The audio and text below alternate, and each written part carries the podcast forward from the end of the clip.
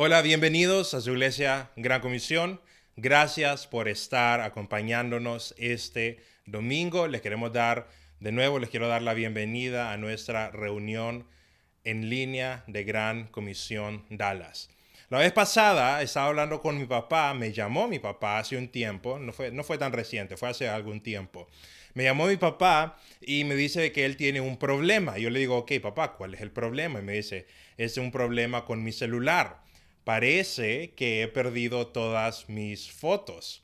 Entonces yo le digo, ¿por qué? Y él me empieza a contar que él tiene un celular, que es un celular iPhone, y me dice, eh, no puedo encontrar mi foto. Entonces yo le pregunto, ¿las tienes las fotos guardadas en algún lugar?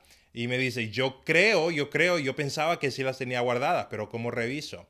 Entonces yo le expliqué un poco cómo funcionaba y le expliqué un poco, como algunos de ustedes saben, cómo funcionan los aparatos el día de hoy. Generalmente funcionan con una nube. Y lo que hace la nube es que se está sincronizando con el celular. Entonces todas las fotos que uno toma en el celular las sube a la nube. Pero si uno no pone esa sincronización correcta, si uno no pone los settings correctos, entonces uno piensa que está guardando la información en su celular, piensa que la está guardando en la nube pero después se lleva una sorpresa que las fotos no estaban guardadas. Lo que está pasando es que no estaba sincronizado. Y eso de sincronizar es un, es un término que es relativamente nuevo. Yo, yo tengo la edad suficiente para acordarme cuando teníamos que sincronizar las cosas con cable teníamos que pasar fotos con cables, ahora todo es sin cables.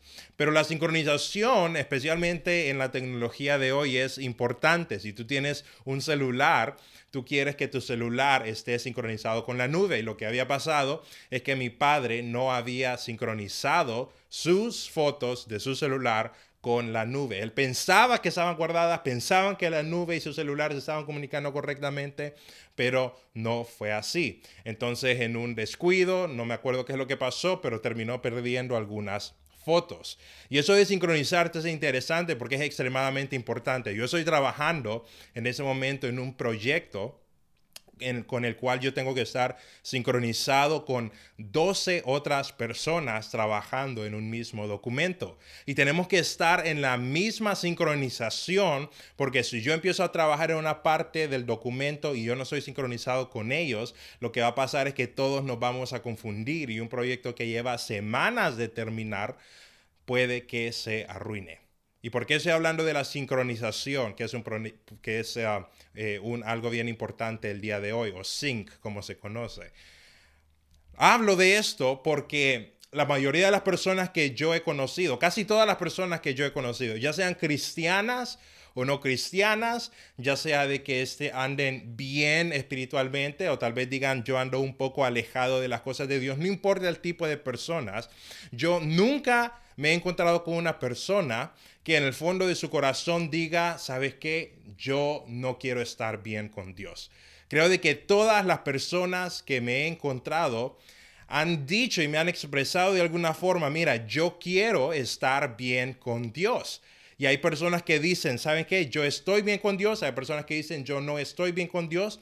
Pero lo importante es que todos quisieran, en el fondo de su corazón, yo quiero estar bien con Dios. Y creo que eso es bastante parecido a la sincronía. Así como tu celular y la nube se pueden comunicar, pueden estar conectados, la sincronía es simplemente que un dispositivo y otro dispositivo estén en la misma sincronía, estén pensando y actuando de la misma manera. Entonces, cuando hablamos de sincronía con Dios, yo creo que todos quisiéramos estar en sincronía con Dios. Todos quisiéramos estar en esa conexión cercana con Dios. Y algunos sienten que están en, mejor, eh, en una mejor situación para estar conectados con Dios. Otras personas se sienten fuera de sincronía con Dios. Pero en el corazón de cada humano siempre está el yo quiero estar bien con Dios. A veces estamos bien con Dios y sentimos que estamos bien. A veces estamos mal con Dios y sentimos que estamos mal. Pero no conozco a nadie que diga, yo quiero estar mal con Dios. Creo que todos quisiéramos estar bien con Dios. Ahora, el problema de sentirse que uno está bien con Dios Es el mismo problema que le puede, que le puede haber pasado a mi padre con su celular y la nube. Y es que él pensaba que estaba sincronizado, pensaban que estaban en una misma sintonía, pero en la realidad estaban desconectados. Y ese es un riesgo, no solamente en la tecnología, también es un riesgo en la vida cristiana. Tú puedes pensar que estás bien con Dios, pensar que estás en sincronía con Dios, pensar que estás en la misma sintonía con Dios, pero la realidad puede ser diferente. Puede ser que tú pensando que estás bien con Dios, te estés autoengañando. Y ese es un problema grande, porque cuando tú te autoengañas, tú generalmente en términos espirituales se llama personas que tienen sabiduría propia o propia opinión. Entonces, hay personas que piensan que están bien con Dios y como piensan que están, que están bien con Dios, se empiezan a autoengañar y decir, Dios y yo estamos bien, pero en la realidad no están en sincronía. Y en la realidad la Biblia tiene un nombre para eso, se llama un sabio en su propia opinión. Y déjame decirte algo de las personas que son sabias en su propia opinión. Uno, son personas que están engañadas, piensan que son sabios, pero no son sabios. Número dos, Dios no quiere nada que ver con personas sabias en su propia opinión. Dios acepta al humilde, pero las personas que son sabias en su propia opinión tienden a rechazarlos. Entonces es un problema grande porque tú puedes pensar, yo estoy bien con Dios, pero en la realidad estás desactualizado con Dios. Y puede que en vez de estar conectado con Dios, estés desconectado con Dios y estés siendo sabio en tu propia opinión. Y ese es un problema porque Dios no quiere nada que ver con personas que son sabias en su propia opinión. Hay un pasaje en el libro de Proverbios, que es uno de los pasajes que yo tengo muy marcados en mi Biblia. Y la razón por la que los tengo marcados es porque lo encuentro muy chistoso, me da mucha risa. Porque no me acuerdo cuál es el pasaje. Creo que es el pasaje 20, no sé. Ahí lo voy a poner aquí en la pantalla. Pero el pasaje empieza hablando de una persona que es necia o en inglés fool, una persona tonta. Y empieza el pasaje y por varios pasajes habla, la persona tonta es, hace esto, la persona tonta hace esto, la persona tonta hace esto, la persona tonta hace esto. Y pone como nueve versículos en fila de la persona tonta. Pero al final dice un verso, ¿han visto persona que es sabia en su propia opinión? ¿Saben que Hay más esperanza de una persona tonta que de una persona sabia en su propia opinión. Yo creo de que es chistoso, de que hay nueve versos seguidos que hablan lo malo que es ser una persona tonta y el último verso dice, ¿han visto una persona sabia en su propia opinión? Es mejor ser tonto. Así que si hubiera una forma de que nosotros pudiéramos saber cómo nosotros, cómo nuestra sincronía con Dios está, cuál es nuestro estatus entre Dios y yo, si hubiera una forma de saberlo, creo que todos estuviéramos interesados en saber. Si hubiera un aparato de que tú le dieras clic y te dijera, tu conexión entre tú y Dios está al 90%, está al 80%, está al 100%, yo creo que todos estuviéramos interesados en algo así.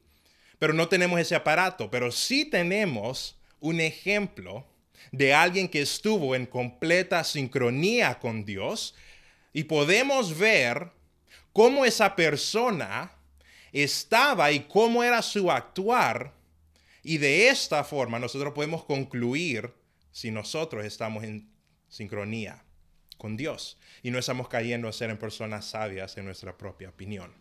Y esa persona que estuvo en sincronía con Dios es Jesús. Jesús, creo de que tú has escuchado de Jesús. Incluso Jesús dijo esto, estaba en tanta sincronía con Dios que Jesús dijo esto en Juan 10:30, dijo, yo y el Padre uno somos, somos uno.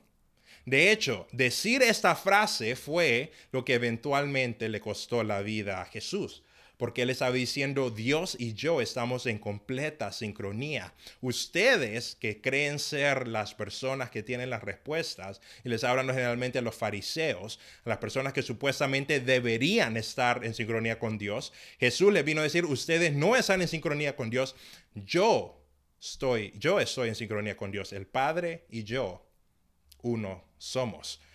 Eventualmente, esta eh, esto que dijo, esta, esta frase, le terminó costando su vida. Pero si nosotros nos, ponemos a estudiar la vida de Jesús, nos vamos a dar cuenta qué hace alguien que está en sincronía con Dios. Y vamos a ver una historia que es muy famosa, vamos a estudiar una historia de, la, de la Biblia que es muy famosa, algo que Jesús hace que a nosotros nos demuestra y nos funciona como un examen para saber si estamos en sincronía con Dios. Y está en el libro de Juan y es una historia muy famosa. Es la historia de la mujer samaritana. Para darte un poco de contexto, Jesús iba de camino a un lugar y en la pasada había un pueblo que se llamaba, una zona que se llamaba Samaria, y los judíos y los samaritanos no se llevaban bien, ellos eran enemigos, eran personas que simplemente no se llevaban bien. Inclusive la mayoría de las personas evitaban pasar por Samaria. Jesús era judío y como judío se esperaba que él también tuviera esa enemistad con Samaria. Pero por alguna razón, si tú te pones a leer el capítulo de Juan 4, por alguna razón Jesús decide que él quiere pasar por Samaria.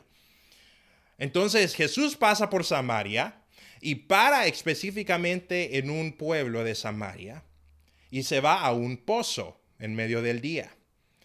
Y no es accidente que se va al pozo. Creo que tú conoces la historia. Tú conoces la historia. Está Jesús sentado en el pozo y hay una mujer que está sacando agua del pozo. Está sacando agua en, unas, en una hora que generalmente las mujeres no iban a sacar agua porque era en medio del día. Pero Jesús está sentado y la mujer está sacando agua. Y Jesús le dice esto. En Juan 4.7 dice Jesús, le dijo a esa mujer, estaba sentado Jesús, sus discípulos, sus discípulos andaban comprando comida, andaban en Chick-fil-A, le dijo Jesús, vino una mujer de Samaria a sacar agua. Y Jesús le dijo, dame de beber. Ahora, esto no es normal. Jesús, número uno, no debía de, hablar, no debía de haber hablarle a un samaritano. Número dos, en ese tiempo no debía de haber hablado a una mujer. Esa era la costumbre. Pero Jesús le dice, dame agua. Y cuando Jesús le dice, dame agua, la mujer reconoce que él no es un samaritano, es un judío. Y la mujer samaritana le dijo, ¿cómo tú, siendo judío, me pides a mí de beber? Que soy mujer samaritana. Porque los judíos y los samaritanos no se tratan entre, entre sí.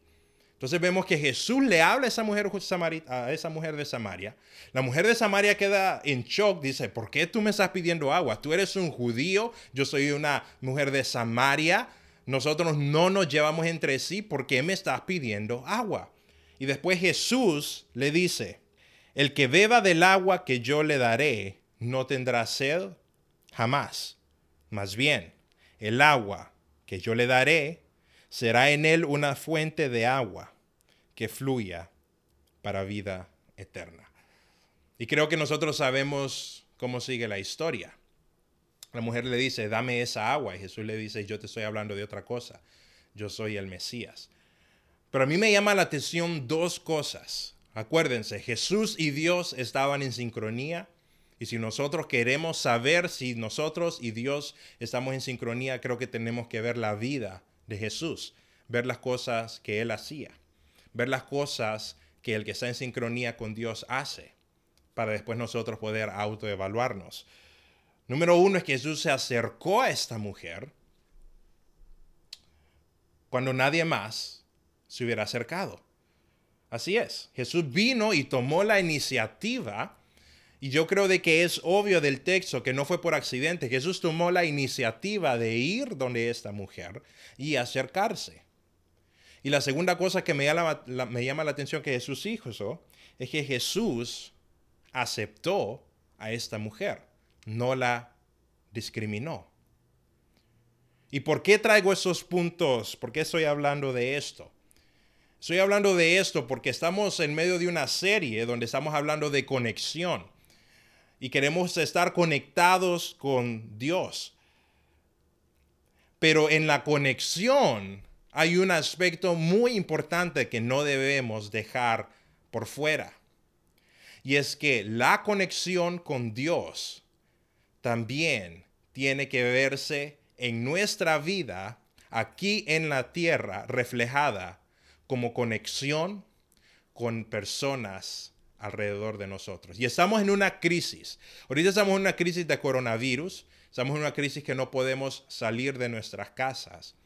Pero creo yo que no es excusa para que nosotros busquemos siempre conectarnos con otras personas. Si te pones a ver la vida de Jesús, Jesús siempre buscó conectarse con personas. Y creo yo que Jesús siempre buscó conectarse con personas porque él tenía una buena conexión con Dios.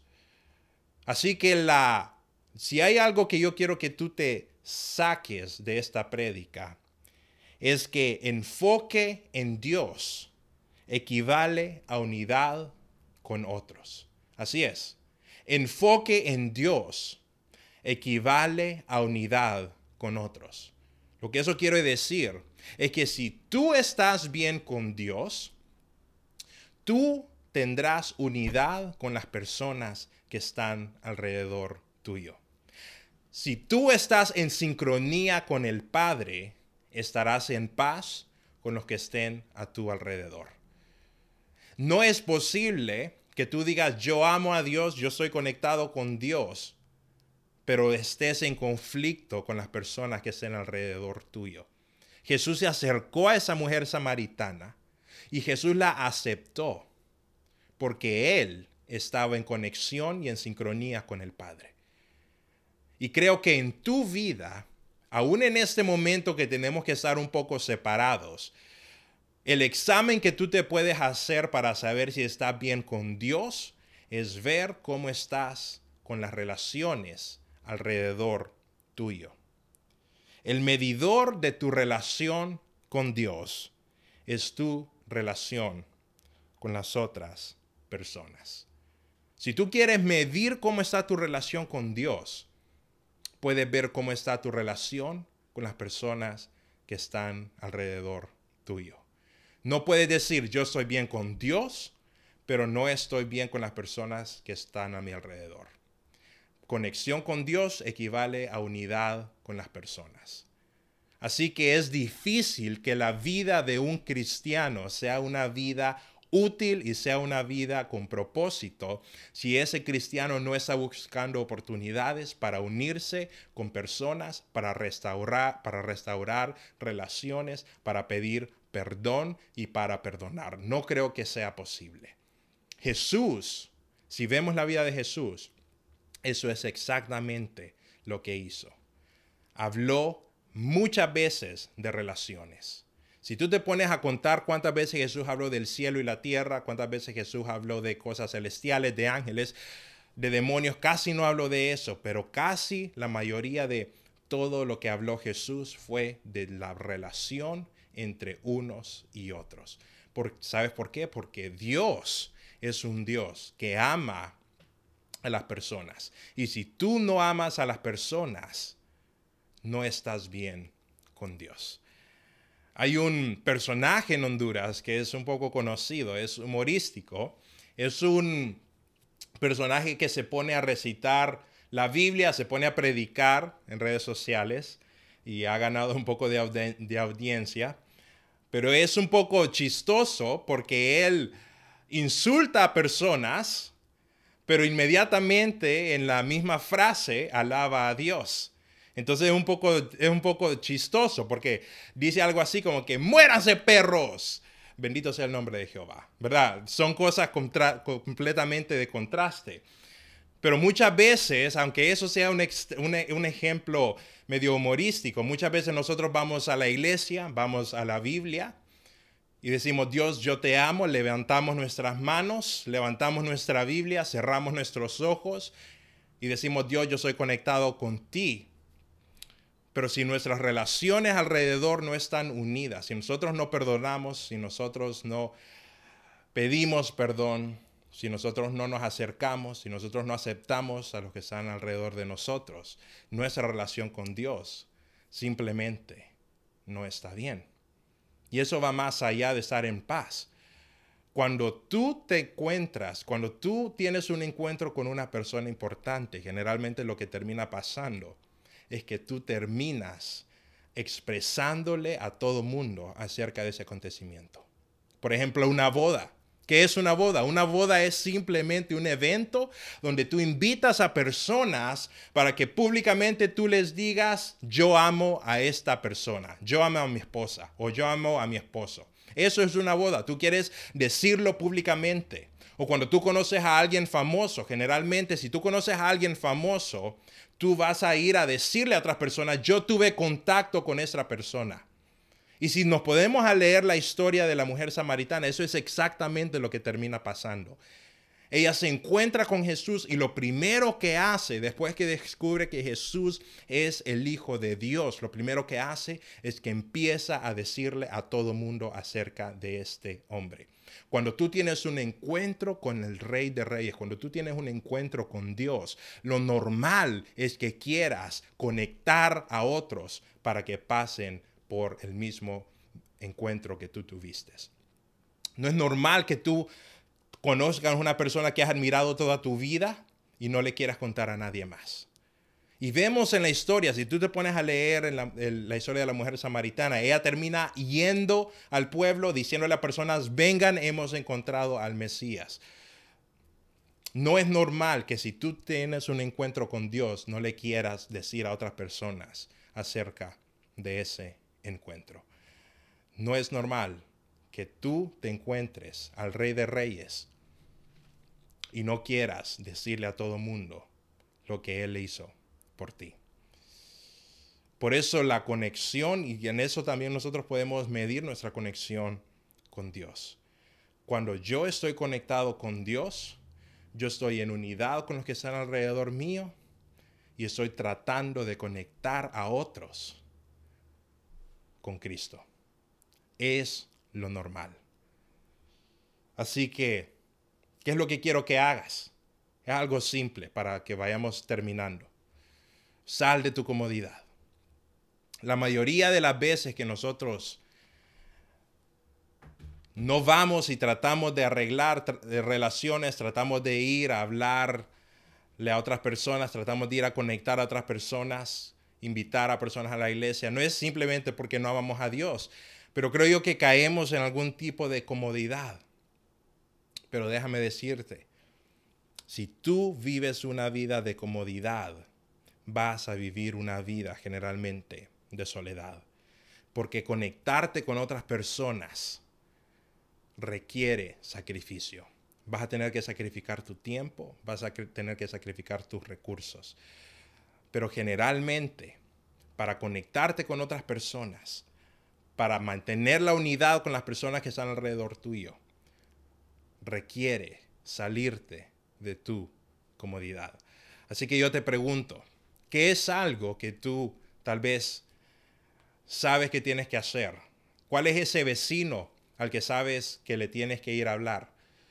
¿Cuál es esa relación a la que sabes que tú tienes que ir, que ir a pedir perdón? pero no lo haces. Y no lo haces porque no lo quieres hacer, pero simplemente hay otras cosas que le pones importancia. ¿Sabes qué? Pon esas cosas al lado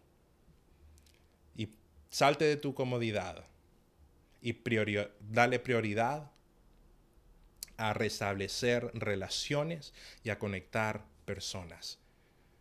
Porque cuando tú conectas personas y arreglas relaciones, tú puedes saber que Dios y tú están en sincronía. Ese es un buen ejemplo. Ese es un buen examen para saber si Dios y yo estamos bien. Así que haz ese pastel, compra esa pizza y ve a dejársela a tu vecino para empezar esa relación de unidad. Muchas veces nosotros pensamos, tal vez la de estar, es bueno estar en unidad, pero requiere mucho trabajo. Hay un estudio de Harvard que dice que estar en soledad equivale físicamente a fumarse 15 cigarrillos diarios. Ese es el efecto en tu cuerpo físicamente de vivir una vida en soledad. Déjame decirte, no es el diseño de Dios, no lo es que tú vivas una vida solo. No es el diseño de Dios que vivas una vida sin personas a tu alrededor. Así que si tú eres una persona que está en, algún, en alguna situación de, de soledad, en alguna situación donde no tienes personas que están a tu alrededor, no vas a poder florecer en tu vida de esa forma. Así que yo te animo, sal de tu comodidad y busca la manera de conectarte con otros. Sal de tu comodidad y busca manera de pedir perdón, busca maneras de perdonar, busca maneras de reconciliar. Porque cuando tus relaciones aquí en la tierra están bien en paz y están conectadas, tú puedes saber que Dios y tu persona están en sincronía. Vamos a orar. Gracias Dios porque tú estás interesado en las personas alrededor de nosotros y estás interesado en que nosotros podamos estar conectados con ellos. Gracias porque tenemos oportunidades de estar reunidos, tenemos oportunidades de grupos de crecimiento, oportunidades de iglesia, inclusive en ese momento oportunidades de reunirnos de forma virtual. Pero siempre, Señor, siempre tenemos personas a nuestro alrededor. Y si no tenemos personas a nuestro alrededor, tú te encargas de poner a personas para que nosotros hagamos algún tipo de conexión con ellos. Te ruego, Señor, de que nosotros podamos amar a estas personas así como tú las amas. Gracias porque tú nos amases de tal manera que nosotros podemos amar a otras personas de la misma forma. En tu nombre oramos. Amén.